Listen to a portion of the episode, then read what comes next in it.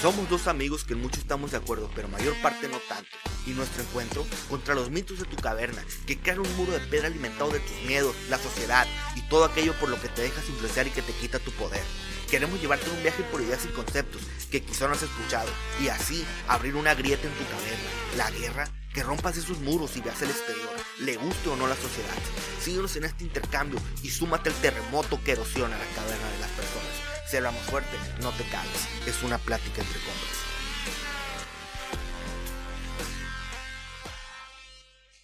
¿Qué tal, gentes? Estamos de nuevo aquí en su podcast casi favorito, Mitos de tu Caverna. Esta noche traemos un tema muy interesante por ahí. Antes que nada, Antonio Mejía, a sus órdenes. Ángel Montaño, un servidor, a sus órdenes. Pues el tema que traemos esta noche, este, me va a tocar presentarlo por ahí es ¿por qué somos más pobres que nuestros padres? O no solamente nuestros padres, ¿no? En esta, en esta ocasión, eh, que la generación pasada quizá. ¿Cómo güey? Eh, sí, mira, por ahí se ha escuchado mucho y, antes que nada quiero decirles público, disculpar un poquito, andamos un poquito mal de la garganta, un poquito roncos, pero ya nos revisamos, no, no es COVID, no se preocupe aquí, compañeros del staff, no va a pasar nada, ¿no? Es una gripe común, pero aquí andamos con muchas ganas, ¿no? Chambeando y echándole ganas. Y pues una plática esta noche, una plática más, ¿no? Para nuestro quinto capítulo del podcast Mitos de tu Caverna. Y pues como tú bien mencionas, Antonio, arrancando con el tema, ¿no? Eh, ¿Por qué somos más pobres, hablando en general, que nuestros padres? Eh, por ahí nuestros padres, ¿no? La generación conocían como baby boomers, que son las personas que nacieron terminando por ahí la Segunda Guerra Mundial. No tengo exactamente el dígito ahí de, la, de las fechas exactamente, pero estamos hablando como entre 40 y 60, ¿no? Ok.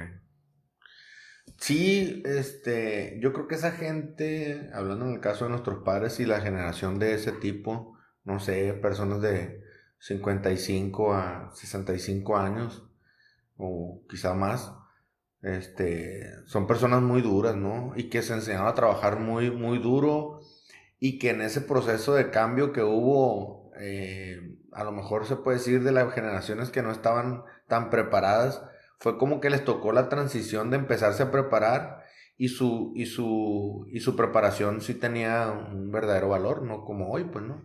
Sí, mira, si te pones a pensar en muchas marcas eh, y te ponen a ver a veces las marcas en sus mismos comerciales, ¿no? O incluso, eh, ahorita me acuerdo mucho de Gerber.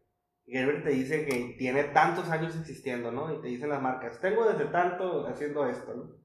La mayoría de los trabajos, ¿no? O de las cosas que se hacían durante la época de guerras, todo lo que se hacía en un país siempre era armamentista, ¿no? Todo enfocado, toda la industria, todo el recurso iba enfocado a la guerra. Cuando se acabaron las guerras, güey, pues durante la guerra, pues yo creo que nacían mucho menos niños, ¿no? Porque en primer lugar los hombres andaban en la guerra, ¿no? y pues, si tú eres un padre consciente, pues no querías tener hijos durante esa época, ¿no? Claro.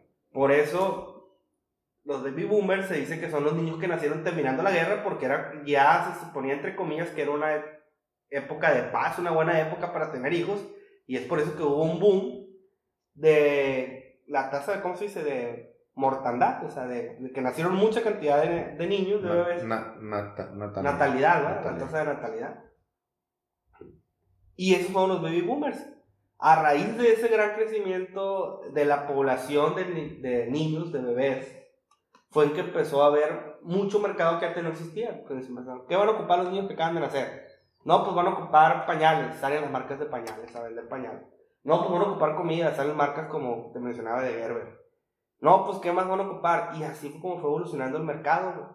Y ese mercado fue creando un chingo de prósperos y nuevos empleos y fue como empezó a crecer la economía, ya no basado en la parte armamentista, sino ahora basado en una economía de lo que el consumidor necesitaba en base a la edad. Y siempre todas las marcas es algo general que tú buscas vender un producto que se ajuste a la gran masa poblacional. Y hasta hace unos años eran los baby boomers. Que ahorita ya los baby boomers ya son adultos de tercera edad.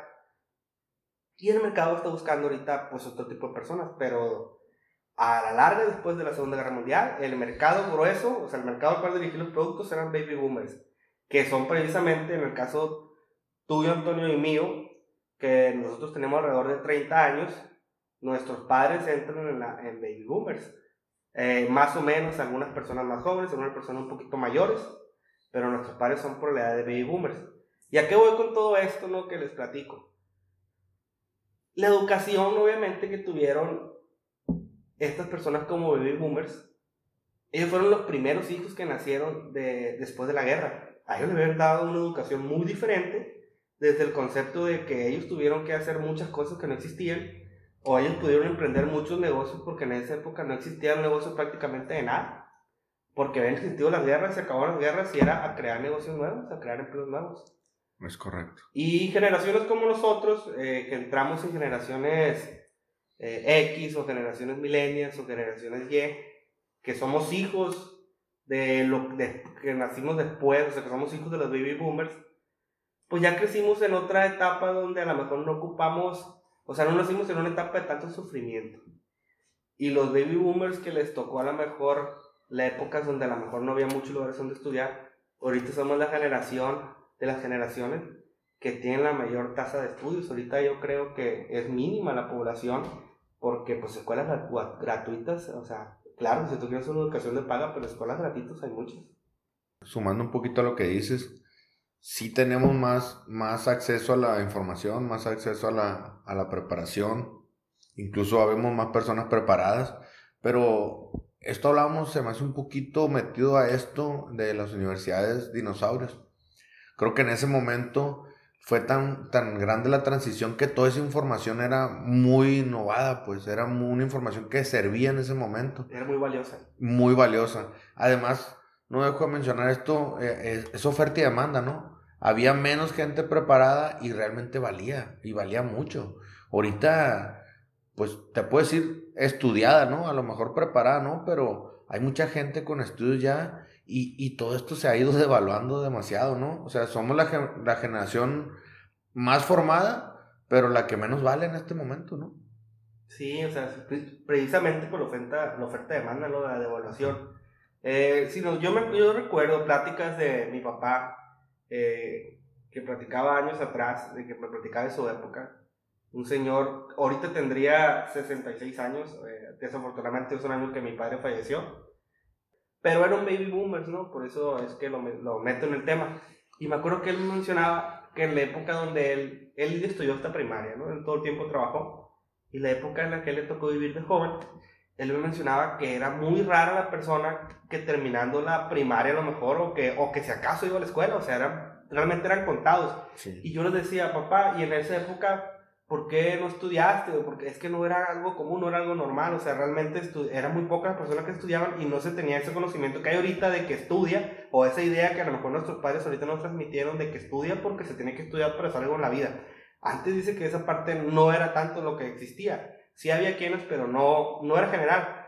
Y además me decía, ¿y las personas que estudiaban a qué se dedicaban? Y mi papá decía, la mayoría de las personas que estudiaban era porque terminaba a lo mejor hasta secundaria y se metía a clases de maestro. Eso era lo más común, dice. Que estudiaban y luego eran maestros. Y incluso, güey, si recuerdas nuestra generación, yo recuerdo lo que, lo que me hablaba mi, mi papá o mi mamá. Este, ellos sentían todavía que, que seguía lo mismo, ¿no? Y que podíamos funcionar igual a ellos y que podía irnos bien con, con esta parte. Recuerdo que me decía, oye, ¿sabes qué? Entra a este colegio. Porque ahí te van a dar una carrera técnica. Y con eso la haces. Con eso la vas a hacer, con eso vas a salir adelante ya, pues vamos a ocupar más, ¿no? Y creían que era como que, ya, con eso ya chingo este güey, pues ya era, o sea, universidad era como si ahorita habláramos de una, de un doctorado, de una maestría súper chingona. Para ellos hablar de una... De algo innecesario, ¿no? Preparatoria técnica era como que algo súper chingón, como, como que, ah, es que mi hijo tiene una carrera técnica. Yo recuerdo todavía. Como que lo demás era vanidad, ¿no? Así como que, ah, hasta, aquí está bien. Yo recuerdo todavía, güey, en, en, el momento, y no, no me da pena decirlo. Y ojalá mi papá no haya escuchar esto porque a él sí le va a dar pena, yo creo. O simplemente se le olvidó. Yo recuerdo que después de la prepa, este, como ya te lo platiqué en una ocasión, yo dejé de estudiar. Agarré vida dos años. Este, y, trabajé esos dos años. Recuerdo que estaba yéndome muy bien con, con mi amigo, por cierto, ahora nuestro staff, Aviud. Nos estaba yendo muy bien, me enseñó a trabajar en una parte por ahí de, de logística. Pero obviamente llega el punto en que dice uno, pues, ¿a qué voy a llegar con esto? Pues no. O sea, voy a seguir creciendo, no. Y hablé con mi jefe, recuerdo que hablé con mi jefe, le digo, ¿es que este, vamos a seguir creciendo aquí, o sea, yo, Antonio Mejía, va a seguir creciendo. No, mi pues ya te topaste, o sea, tú tienes una carrera técnica y preparatoria y ya, pues hasta aquí llegas. Y recuerdo que renuncié. Siguiente a esto, recuerdo que fui a hablar con mi papá. Le digo, papá, ¿sabes qué? Traigo esta inquietud. Mi papá no vivía conmigo en ese momento, ¿no? Bueno, desde entonces. Y hablo con él, le digo, ¿sabes qué, papá? Este, estoy pensando en renunciar y me quiero meter a estudiar. Y recuerdo clarito lo que me dijo, y me dijo, no, me dijo, ya, o sea, es tú. Con lo que tienes está, te estás yendo súper bien. Ok, está bien, pues, está bien. Y recuerdo que yo no le dije ya cuando iba como en tercer año de la universidad, güey. Entonces te digo, a lo que iba era que sí eran, este, personas como, por ejemplo, mi papá tenía una carrera técnica de contabilidad, güey. Estaba fungiendo como tal, pues. Era como que, como había más escasez de gente preparada, güey eh, tenían un valor súper, súper, súper valorado, ¿no? Es como, o sea, es, oferta y demanda, ¿no? Había menos personas preparadas y, y, quien podía estar preparado a lo mejor con una técnica o que podía saber poquito, pues ya lo quería absorber alguna empresa o alguna escuela para que era clase, ¿no? Y, siguiera transmitiendo la información. Hay otra cosa, volviéndote un poquito más atrás. Por ahí yo recuerdo también siempre haber escuchado a mis padres o incluso familiares, pues de edad, ¿no? Así como baby boomers, Es que antes, negocio que tú pusieras, te iba bien. Antes no era cuestión de que tú le echaras ganas y todo era negocio. ¿Por qué tú crees que antes, o sea, ahorita está bien cabrón, tú pones un negocio y como el 90% de las personas, eh, adultos jóvenes, tenemos bien metido en nuestra mente que la lana está en emprender tu negocio. Muchos no, no, lo logran, muchos no lo logramos. O lo, o lo hacemos y fracasamos.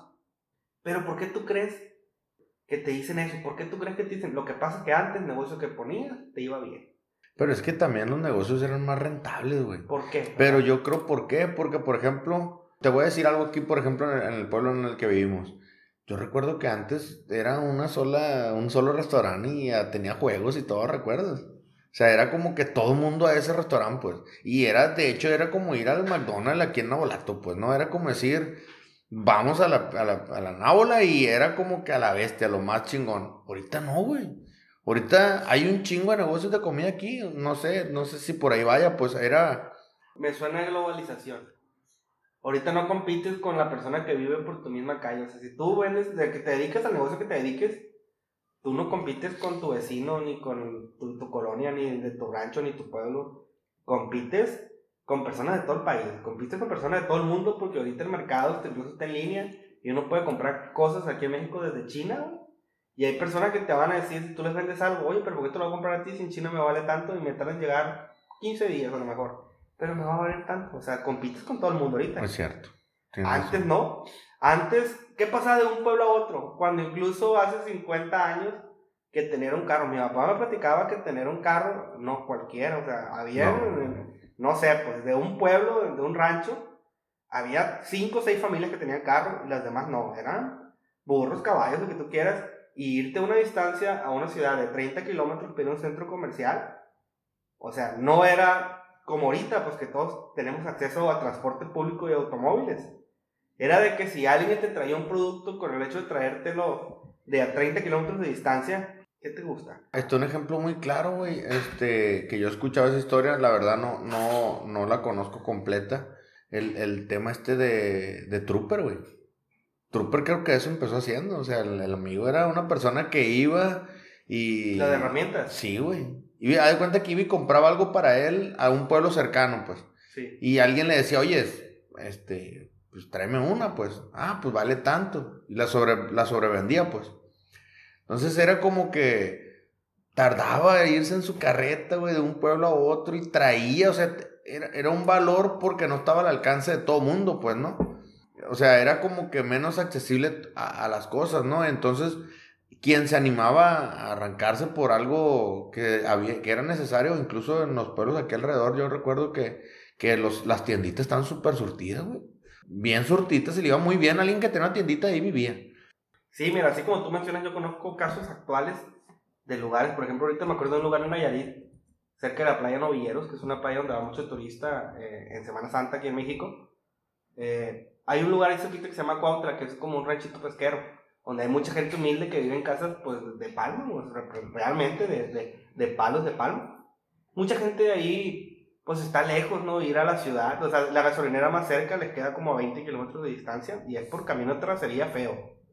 Y hay gente, que en sus tienditas incluso vende gasolina, güey. Sí. Porque la gente que tiene camionetas aprovecha para traer grandes cantidades de gasolina y se la vende a la gente en el rancho más cara, güey. Y es como transportarte el tiempo de antes, ¿no? Así como lo que mencionas de Trooper. Y así pasaba antes en muchas cosas, ¿no? Sí, incluso de ranchos aquí cerca, no sé, 30 minutos.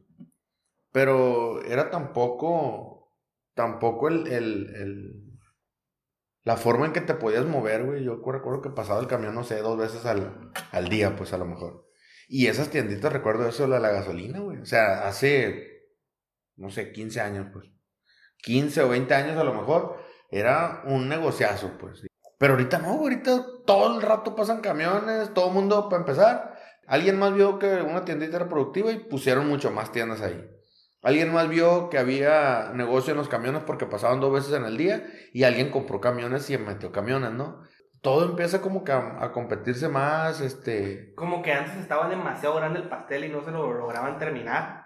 Y ahorita que habremos más personas, porque nos multiplicamos de manera exponencial y todos estamos más estudiados, sí. todos a lo mejor tenemos la mente un poquito más abierta y la, la gran competencia, aunado a la inflación que tiene México, pues hace que ahorita sea más complicado no llegar a obtener resultados que nuestros padres a lo mejor con el mismo esfuerzo lograban obtener.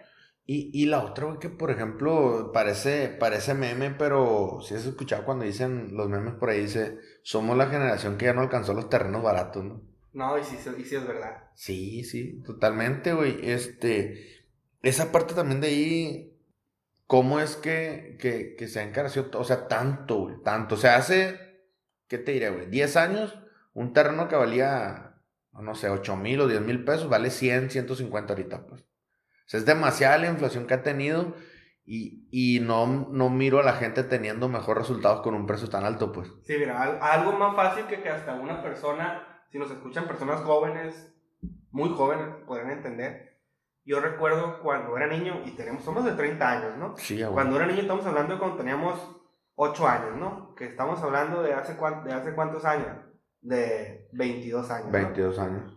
Yo recuerdo que los panes dulces en la tiendita costaban un peso. ¿Cuánto vale ahorita un pan dulce? 10 pesos por barato. Estamos hablando de un encarecimiento ahí, güey, del mil por ciento, ¿no? Es increíble el, el, Pues yo creo que todo eso va unado a la inflación, ¿no? No somos financieros, pero ni él logró entenderlo. Quisiera entenderlo diferente, pero es, es eso, ¿no? Que la inflación ha absorbido tanto, incluso ayer lo platicamos con lo de la devaluación del, del peso. Imagínate, antes de la devaluación, ¿cuánto dinero tenías que cargar para comprar un, un terreno, güey? Sí, pues cuando lo, antes le Un costal. Antes le quitaban los tres ceros a la moneda aquí en México, ¿no? Un costal a la vez. Sí, un costal. Eh, imagínate que ahorita estuviéramos manejando la moneda con los tres ceros. O sea, que un peso fueran mil pesos. ¿Te imaginas? O sea, ¿cuánto vale ahorita una casa de Infonavit? Los de interés social, que uno puede adquirir y eso sí te alcanza para el crédito. Una casa por más barato ahorita anda no. en 500, el medio millón, 500, mil. Hablando de casas pequeñas de dos Sí, cuartitos, sí, sí, un terreno chiquito, ¿no? Muy caro. Y, y eso imagínate que tuviéramos los tres ceros todavía de la moneda anterior. ¿Cuántos billetes serían? ¿Te imaginas? Y ahora, no sé si tú estés enterado, ¿sabes lo que está haciendo el Infonavit? El 75% de las personas que, que tienen completos sus puntos para adquirir créditos de Infonavit no los usan. Pero no los usan no porque no quieran, sino porque la cantidad que ellos alcanzan a recibir que les preste no les alcanza para ninguna casa que existe en Sinaloa. Porque hay una infinidad de personas que tienen, que con sus puntos, por el bajo salario que tienen registrados ante Infonavit, les alcanza para comprar una casa de 200 mil pesos, de 300 mil pesos, pero son Sí. casas que no existen, güey. Y tú dirás, los créditos conyugales, ¿qué es? ¿Qué es? Que, ah, bueno, si estoy casado junto con mi esposa, los sumamos y compramos una casa. Para hacer eso tenías que estar casado por ley. No, si, si estabas en unión libre o era, o era tu novia, no se podía. Y el Infonavit ahorita, eh, desde el año pasado creo, o no sé si a inicios de este a empezar, creo que desde el año pasado, ahora puedes sacar créditos con tu hermana, con tu papá, con tu No prima, mames. o puedes sacar créditos con tu esposa, aunque no lo sea. No. O sea, se- es una manera de taparle el ojo de que según el Infonavit te está ayudando, pero no es cierto. Lo que pasa es que quiere que la gente se endeude, endeude. Porque si la gente tiene créditos de 300 y no compra casa, entonces no adquiero deuda y no les va a pagar nada. Sa- Sabes que yo también he escuchado mucho el tema, güey. Incluso un amigo mío me lo decía antes de adquirir la casa también. ¿Para qué compras casa, güey? No, no sé, güey. La raza está muy enfocada ahorita también en. Si a mí me prestan 300 o 400 mil pesos el Infonavit, la neta no me alcanza para darme la vida que yo quiero. Voy a durar 20 años pagando una casa o 30 años, no sé, güey. Pues mejor rento una casa pero a lo mejor la rento por 10 años o 15 años y a lo mejor me va a ir mejor y después me la compro. La raza está viviendo de renta, güey, pagando un dineral de renta, pues. Fíjate que por los. Eh, lo que pasa es que por los precios que hay actualmente de los terrenos y de las casas. Antes, pensamiento de nuestros padres, si tú le comentabas a tu padre, a tus padres, no, ¿cómo vas a vivir de renta? Es pagarle la casa a otra persona. Pero ahorita realmente, con lo caro que están las mensualidades de comprarte una vivienda, realmente ya se puede poner en una balanza y a veces, depende del precio que tú obtengas en renta, a veces ya te sale mejor vivir de renta. Hay personas la generación millennial, que es la generación que pertenecemos, creo tú y yo. Creo que también es un punto que se trata mucho, que somos la generación que no quiere comprar casas. Somos la generación que prefiere viajar y prefiere vivir de renta, que prefiere comprar experiencias Sí. que tener bienes materiales. Hay un libro que se llama El hombre más rico de Babilonia. ¿Se has escuchado de él? La verdad no. Aunque es un libro, es un libro muy interesante. Es un libro que te enseña al tema del ahorro, es un libro que te enseña al tema de las inversiones. Y, y fíjate que sí trae un trasfondo lo que te voy a comentar. En este libro mencionan que cuando la gente se hace de un bien, de un terreno, de su casa, su forma, güey, sus emociones o su psicología cambia, güey. Les ayuda mucho en lo emocional el tener tu hogar, güey. Este libro mencionaba que tener donde cultivar tus frutos, tener, te hace conexiones muy chingonas, güey, que te hacen sentirte mejor. ¿Y qué hago? ¿A qué voy con esto? Que antes las personas eran ricas en el sentido monetario y económico, pero también no miraba gente tan jodida emocionalmente, ¿sabes cómo, güey? O sea, la raza, además de ser, este, a lo mejor, no ricos, güey, porque yo, yo, por ejemplo, no vengo de padres ricos, pero eran personas que les alcanzaba muy bien, pues, no como hoy que se batalla un poquito más, pero también eran personas, no se miraba tanto desmadre como ahorita que hay mucha gente con ansiedad. Había más estabilidad emocional. ¿no? Yo creo, güey, ándale, güey. Yo creo que sí, güey, pero era, no sé, creo que la gente estaba educada con más agradecimiento con lo poquito o mucho que obtenían. Y creo que no había tanta forma de compararse con más personas como ahorita en el caso de las redes sociales, ¿no? Sí, es algo que viene a ser redes sociales, sí. Y también es algo de, de- de- pues para mí es mucho más importante una pobreza este, emocional, ¿no? O sea, se me hace mu- mucho más chingón este tema de decir trabajo por no sentirme tan jodido, y no, no sé tú cómo lo veas, pues, ¿no? Mira, una de las cosas que yo pienso, güey, la mente desocupada, güey, o la mente, la mente sin problemas, y los problemas no son malos, no, los problemas son parte de la vida. La mente desocupada, güey, tiende a pensar en puras pendejadas, güey. Y yo creo que antes, güey, no es que la vida esté más fácil o más difícil, pues yo, yo creo que antes nuestros padres fu- fueron educados, a lo mejor por nuestros abuelos, güey, con un pensamiento más de, pues chingale, güey, tienes que trabajar, te vas a cansar, vas a sufrir, pero lo que consigas va a ser tuyo, mira qué gusto va a ser para ti. Y a lo mejor, ahorita vivimos en tiempos más cómodos, güey, con la tecnología, güey, con los avances, con la ca- capacidad, güey, de adquirir educación, güey. Que a lo mejor ahorita, por esa sobreprotección de nuestros padres, güey, nos quitaron la mente, güey. O sea, más bien liberaron nuestra mente de cargas de trabajo, de cargas de, de poner los pies a lo mejor sobre la tierra, güey. y tener tanto tiempo la mente libre por la sobreprotección o a lo mejor de que fueron tan buenos padres que dejaron de ser buenos padres y nos sobreprotegieron tanto que nos dejaron tiempo libre para pensar en pendejadas.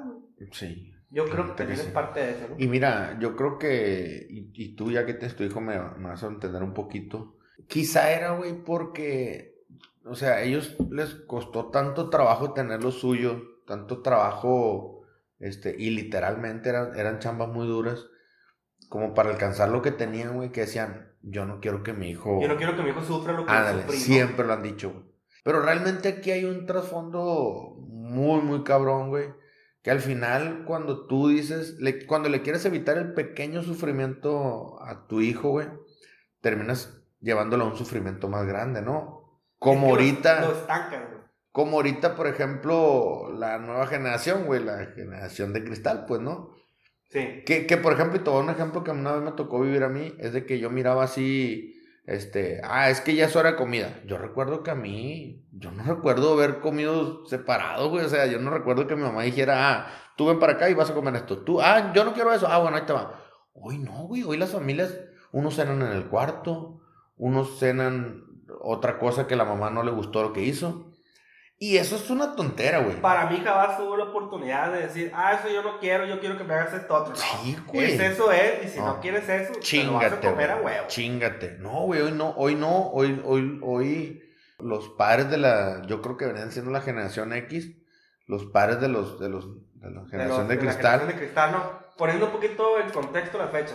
La generación de cristal son los jóvenes que nacieron como entre el 95 y el 2000 Mm, la generación de cristal, bueno, ok, sí. Sí, o sea que son personas que ahorita tienen que sus 20, 22, 23 años. Ponle que un cabrón también hasta sus 25 anda enredado en esa generación. Que haya nacido en el 95 y ahorita tiene como 25. Sí, y son hijos, pues algunos, algunos padres estudiados, baby, baby boomers. Que haya tenido hijos ya grandes. Grande, así es, que le, tocó, que le tocó una poquita vida difícil y son hijos de generaciones X, ¿no? Sí, la que, que son los que siguen de los, de los, Porque baby boomers nos pegaron una chinga a nosotros, pues, ¿no? Y nos pajuelearon para crearnos duro, ¿no? Sí, los boomers son como de nacidos entre los 40, 60, y los X son como del 60 al 80, algo así. Los, los, los, los papás de nosotros, pues, fueron boomers, pero hay boomers con hijos de cristal, ¿no? También. O sea, más o menos,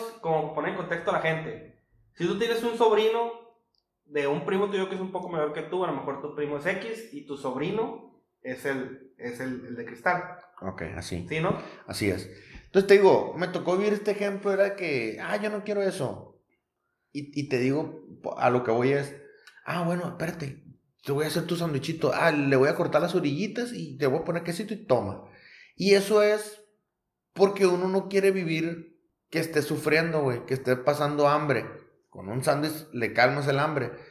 Pero ¿qué pasa con esto, güey? Realmente lo haces un poquito más inservible y el verdadero sufrimiento viene más adelante, pues. Porque él va a sufrir como una persona que no va a servir y tú vas a sufrir junto con él, güey. ¿Qué va a pasar cuando no le puedas dar ese sándwich? Total, ándale, güey. Así mero, güey. Entonces, empieza como que un sufrimiento sumado a una mala educación, güey. ¿Sí me explico? Es como que, o sea, yo no quiero que sufras, pero lo estás llevando al borde de que sufra más gacho, pues. Sí, es por la cuestión de la sobreprotección, ¿no? Sí, totalmente. O sea, eh, lo que pasa que es, no es que, o sea, es como ponerte como que al borde como de una navaja de dos filos, ¿no? Es que tanto te quiero, que tanto te cuido, te sobreprotejo, ¿no? Hasta dónde le doy, hasta dónde no. Porque obviamente no es que lo haga con una mala intención, que se haya hecho con una mala intención, ¿no? Jamás. Pero la cuestión aquí de la generación de cristal lo que se menciona, o sea, son personas, eh, estos adultos, pues muy jóvenes, que acaban de salir de la, pues prácticamente de la universidad, ¿no? Por ahí de sus 20, 25, que son personas que no toleran frustración alguna, ¿no? Que son esas personas que si alguien opina diferente a ellos, o sea, es un pedo, ¿no? Es un pleito. Si alguien les dice algo que no les gusta, se lo toman demasiado pecho, sufren con ello.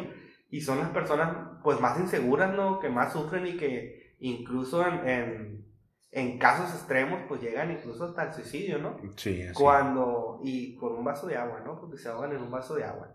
Sí. Eh, ¿Y qué es lo que genera este tipo de cosas? Este tipo de cosas eh, lo que mencionan ¿no? los estudios que se han hecho, de que son creados con padres que sobreprotegieron a sus hijos para evitarles pues el daño que a lo mejor o que sufrieran lo que ellos habían sufrido como tú bien mencionabas, pero se, se olvidaron o no supieron dónde acomodar esto, mira, no supieron dónde acomodar el es que no quiero que te me caigas porque no quiero que te lastimes.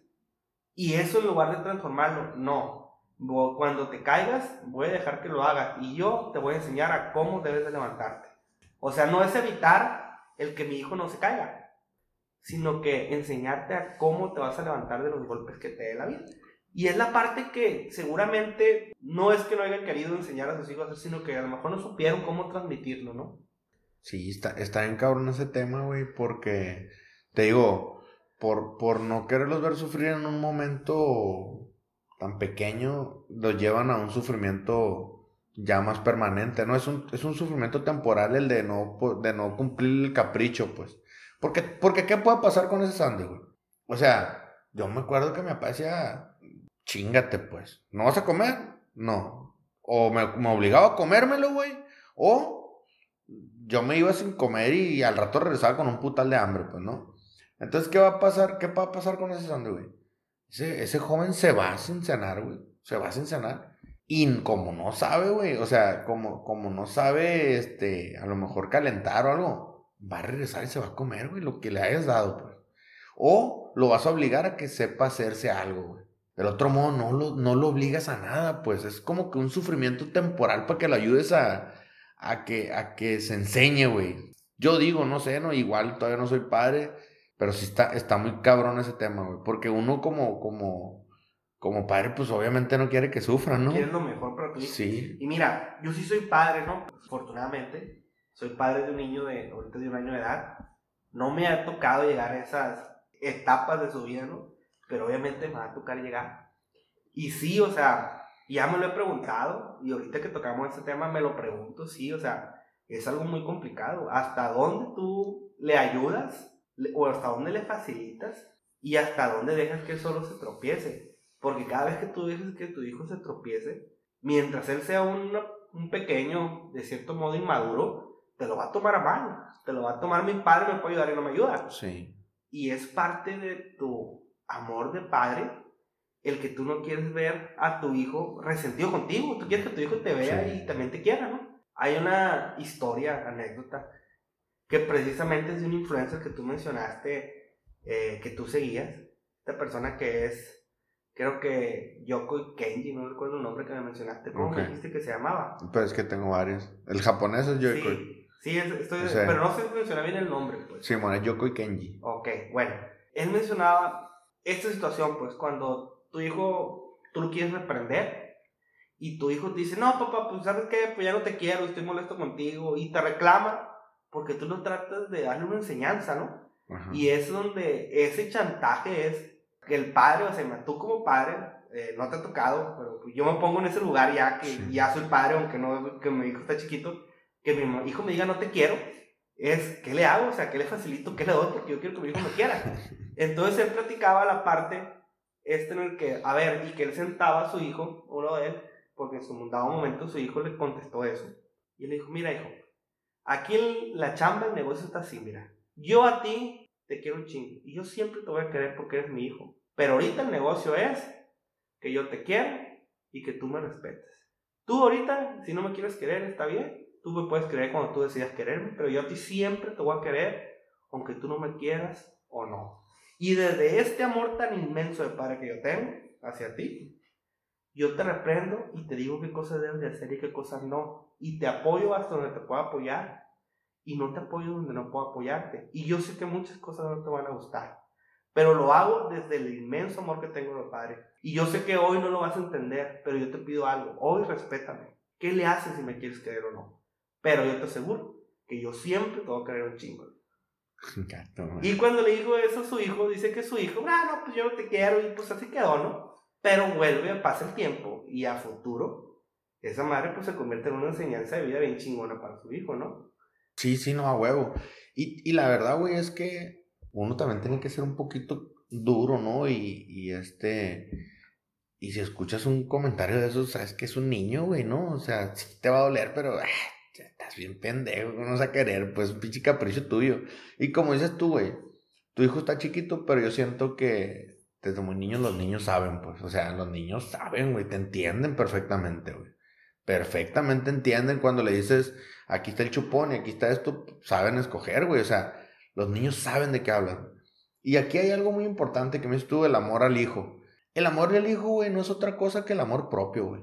Y es algo tangible a que amar, güey. Cuando tú no te amas a ti mismo, a gente que no se ama a sí misma, güey, o que ellas no saben que no se aman a sí mismo, cuando alguien llega, güey, similar a ti, güey, es tuyo, güey, desde tu ego es tuyo, tu hijo, güey. Es parte de ti, güey. Ajá tú te reflejas en él, güey, y empiezas a amarlo lo que te deberías amar a ti, pues. Entonces es donde tú empiezas a cumplir caprichos y donde tú empiezas a quererle dar lo que tú te deberías de haber dado a ti mismo, ¿no? Yo, yo no sé, yo así lo veo.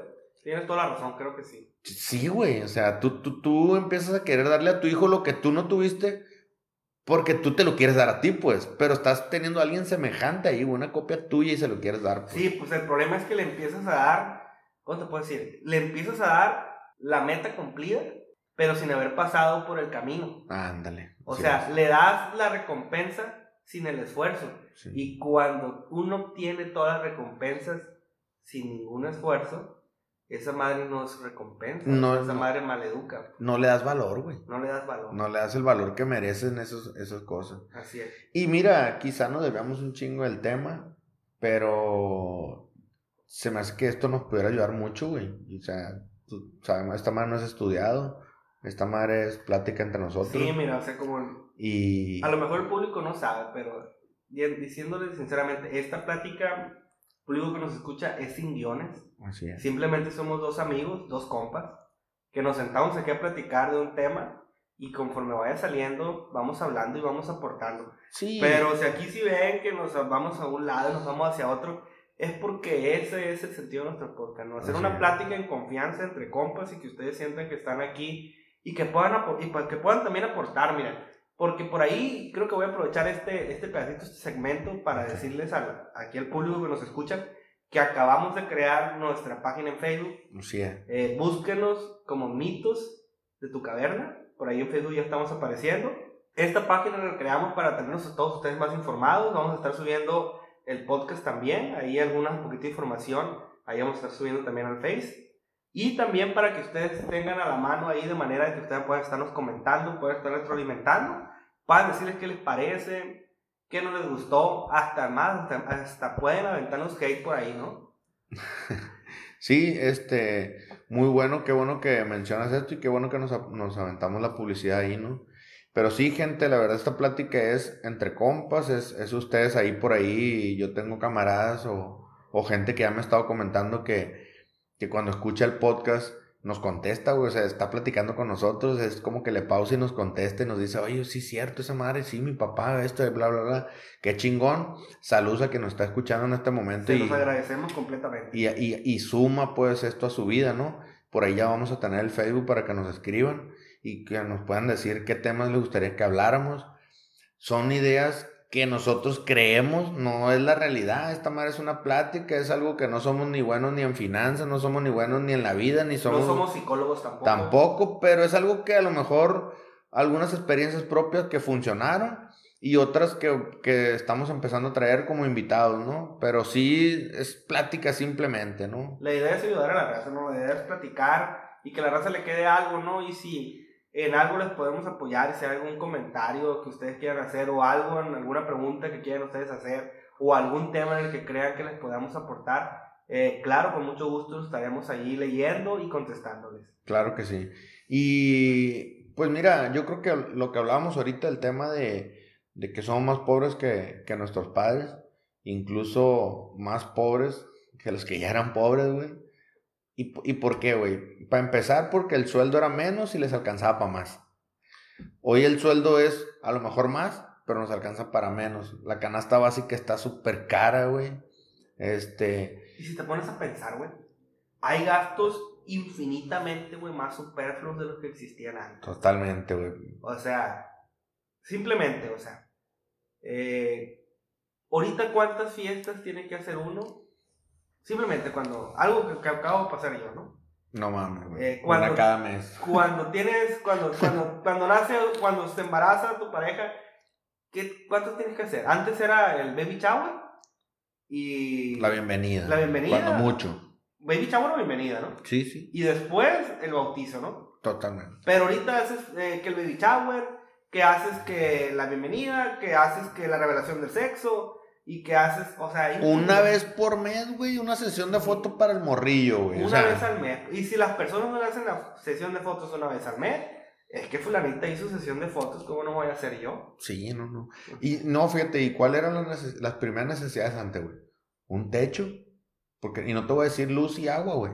Porque la luz, quizás No, a lo mejor todo- ni se ocupaba, güey. o sea, mi mamá me platica que ella iba al río por agua, También, o sea. que iba a la noria. Pero hoy, ¿cuáles son las necesidades de una casa?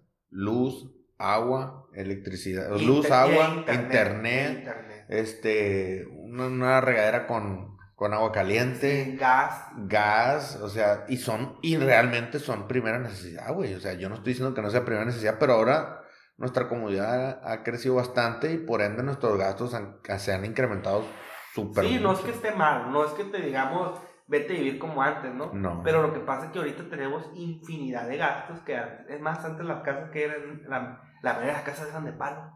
Eh. O las casas no tenían ni siquiera firme en el suelo. Y, y si nos vamos atrás, eran cavernas. y por eso el nombre de nuestro podcast, ¿no? O sea, lo que queremos rescatar aquí es que las necesidades a cubrir ahora son más de las que eran antes. Así es. O, la- o las necesidades básicas, entre comillas, que tú puedes decir, lo mínimo necesario para vivir cómodamente. Hoy las necesidades son otras, pero pues también acarrean otro estilo de vida, ¿no? Sí, güey. Y, y una vida más chingona, ¿no? Obviamente, más Claro. chingona, con más necesidades, pero que también, güey, volviendo antes de que, de que siga, te decía, somos más pobres, nos alcanza para menos, pero también, este, es desde qué parte tú lo quieras ver, ¿no? Porque también te puedes seguir preparando y poder seguir creciendo, ¿no? Que existen más oportunidades en este momento, sí, que existe más competencia también, ¿no?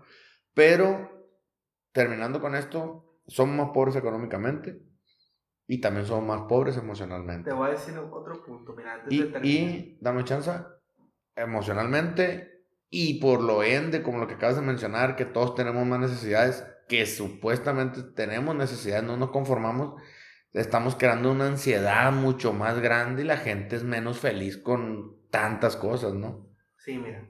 Sumando un poquito, y me voy a regresar un poquito, a lo mejor. Hoy en la calle, ¿cuántos vehículos nuevos ves? Un Automóviles chingo, nuevos. Un chingo. Hace 20 años, ¿cuántas personas estrenaban carro del año? No, no, no había. No, ¿verdad? No, O sea, una, una, de mil. Alguien que trajera carro del año era ¿por qué? Porque era empresario, porque era dueño de su negocio, Sí. o porque tú sabías que era una persona rica, ¿no? Ahorita, ¿cuántas personas sabemos, eh, humildes o no millonarias, que lo primero que hacen cuando empiezan a trabajar es comprarse un carro del año? Alimentar tu ego. O sea, ahorita muchos gastos es alimentar tu ego. Antes no existían celulares de 30 mil pesos, como No, no puedes comprar un Samsung o un iPhone, ¿no? Así es. Y hay gente que se compra esos celulares y anda en Uber o transporte público, ¿no? O con los dientes chuecos, dice la O raza. con ¿no? los dientes chuecos. ya me los arreglé yo, güey. Y además no traigo ni iPhone. Antes habían, antes eran cosas que no existían, o sea, no podías gastar en algo superfluo de esa manera porque no existía. Así es. Y si yo me voy a la época de mis padres o de mis hermanos, que yo tengo hermanos mayores, bastante mayores, soy el chico de, el más chico de cuatro, de, sí, de cuatro hermanos.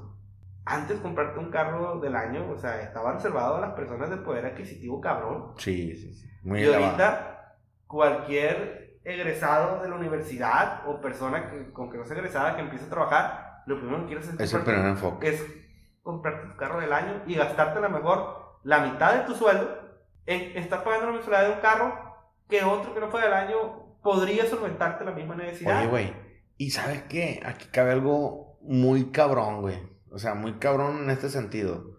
Ahorita te voy a poner un ejemplo, güey. ¿Qué, qué, un carro qué, güey? Ahorita, ¿en cuánto anda? Un carro... El más económico 300.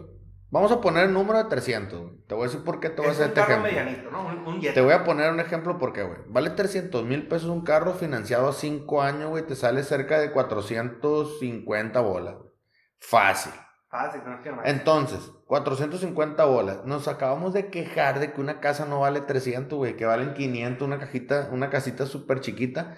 Y la vas a pagar a 30 años, güey. 25 años. Y los carros, güey, la gente se esfuerza en pagarlo en 5 años. 5 años, güey. Pagan 350, 400 bolas. Sí. Quiere decir que en 20 años le alcanza para pagar una casa de... Sí, o sea. Con todo intereses, pues. O sea, obviamente se va como al doble, ¿no? Pero te digo, nos quejamos de cosas que a lo mejor, por ejemplo, una casa se evalúa nada, güey. Al contrario, se aumenta el precio ¿Tiene siempre. Y los carros, desde que los sacas de la agencia, se evalúan como el 30, el 40%, no sé cuánto. Sí, chingado. pero es la cuestión anímica, anímica, perdón, es el ego, ¿no? Es que el yo ego. quiero traer un carro de esos, ¿no? Y es que el carro te lo ve la gente y a lo mejor tu casa no, pues. Ajá. Aunque hay gente que publica su casa y la Sí, mamada, sí, ¿no? sí. Yo soy anti, anti completamente publicar tu vida en redes sociales, ¿no? No, no eres de lo que publica acá el, el tablerito y con la música y la chingada, ¿no? No, no, no, nada de eso. O de esas personas que publican cada vez que comen, ¿no? O sea, nada, todos en todo restaurante, y, pues, o sea, se respeta, ¿no? Pero la verdad, eso publicar tu vida entera en redes sociales, que a lo mejor no tengo que Eres bien pero que sangrón, lo puto. tuviera, yo creo que no, no va por ahí, ¿no? Pues yo creo que con esto cerramos, Ángel, esta noche, ¿no? Por aquí tomándonos esta oscura. ¿Tienes manzana qué era? No, es, es juguito de manzana. Es juguito de manzana, un poquito fermentado nada más. Eh, no sé si tengas algo más que agregar. Eh, No. Me gustaría antes de terminar que platicáramos. Bueno, sí, somos más pobres en general. ¿Y qué se podría hacer al respecto? ¿Habrá algo que podamos hacer? Invertir el tiempo, güey. Como el video que mirabas anoche. ¿En qué? ¿Cómo? ¿Qué se trata eso? Invierte tu tiempo, güey. Prepararte. Aprender. ¿Pero te refieres a ir a la escuela? Mm, yo creo que no, güey, no tanto así. Yo creo que la escuela se ha convertido en un monstruo. Hay gente que dice que seguimos repitiendo lo mismo. Un nuestro, dinosaurio, ¿no? nuestro podcast, un dinosaurio.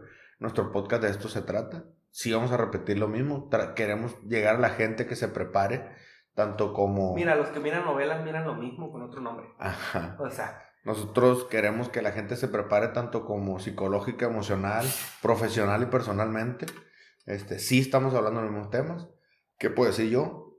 Que sí, que sí buscamos o qué puede hacer la raza que se siga preparando. Que le dé valor a otras cosas, que no le dé valor a solamente a la meta, sino al, al pasaje de, del, del transcurso, ¿no? Al, al camino. que no solamente busquen personas que opinan igual que él. Busca personas que te abran la mente, que tengan otras opiniones, que tengan otras experiencias de vida. Totalmente. Cerramos con esto, Ángel. Pues hasta la próxima, gente. Por ahí vamos a traer otros temas muy, muy, muy chingones. Este, traemos algo entre, entre manos, este, armándolo. Sí es improvisado, pero tratamos de informarnos con algunas cositas, algunas historias. Por ahí ustedes, público, ayúdenos también. Si algo se nos pasó, si algo siente que no mencionamos, ahí está redes Por, sociales. por ahí busquen. alguien, por ahí alguien me, me, me solicitaba, me escribía en privado que quisiera tocar el tema de la ansiedad, güey. Cómo hay gente con tanta ansiedad en este momento, qué es lo que está creando esa ansiedad. Este, no creo que sea tan extenso el tema. La verdad, la ansiedad la crea que vivas en el futuro, que estés pensando en el futuro. Y si vives en el pasado, pues te creas una tristeza también, ¿no? Retroactiva, porque es el Vamos a tratar de, de aterrizarlo un poquito más, pero tratemos de vivir el presente, ¿no? Bueno, por esta tarde, esta noche o esta mañana, depende de la hora que lo estés escuchando, es todo. Este podcast con mucho cariño para ustedes de Mitos de tu Caverna. Acompañado de un servidor, Ángel Montaño. Y un servidor, Antonio Mejía. Dios los bendiga, gente. Dios los bendiga, gente, y muchas gracias por acompañarnos de nuevo en este, su podcast, casi favorito. Casi favorita, huevo, güey.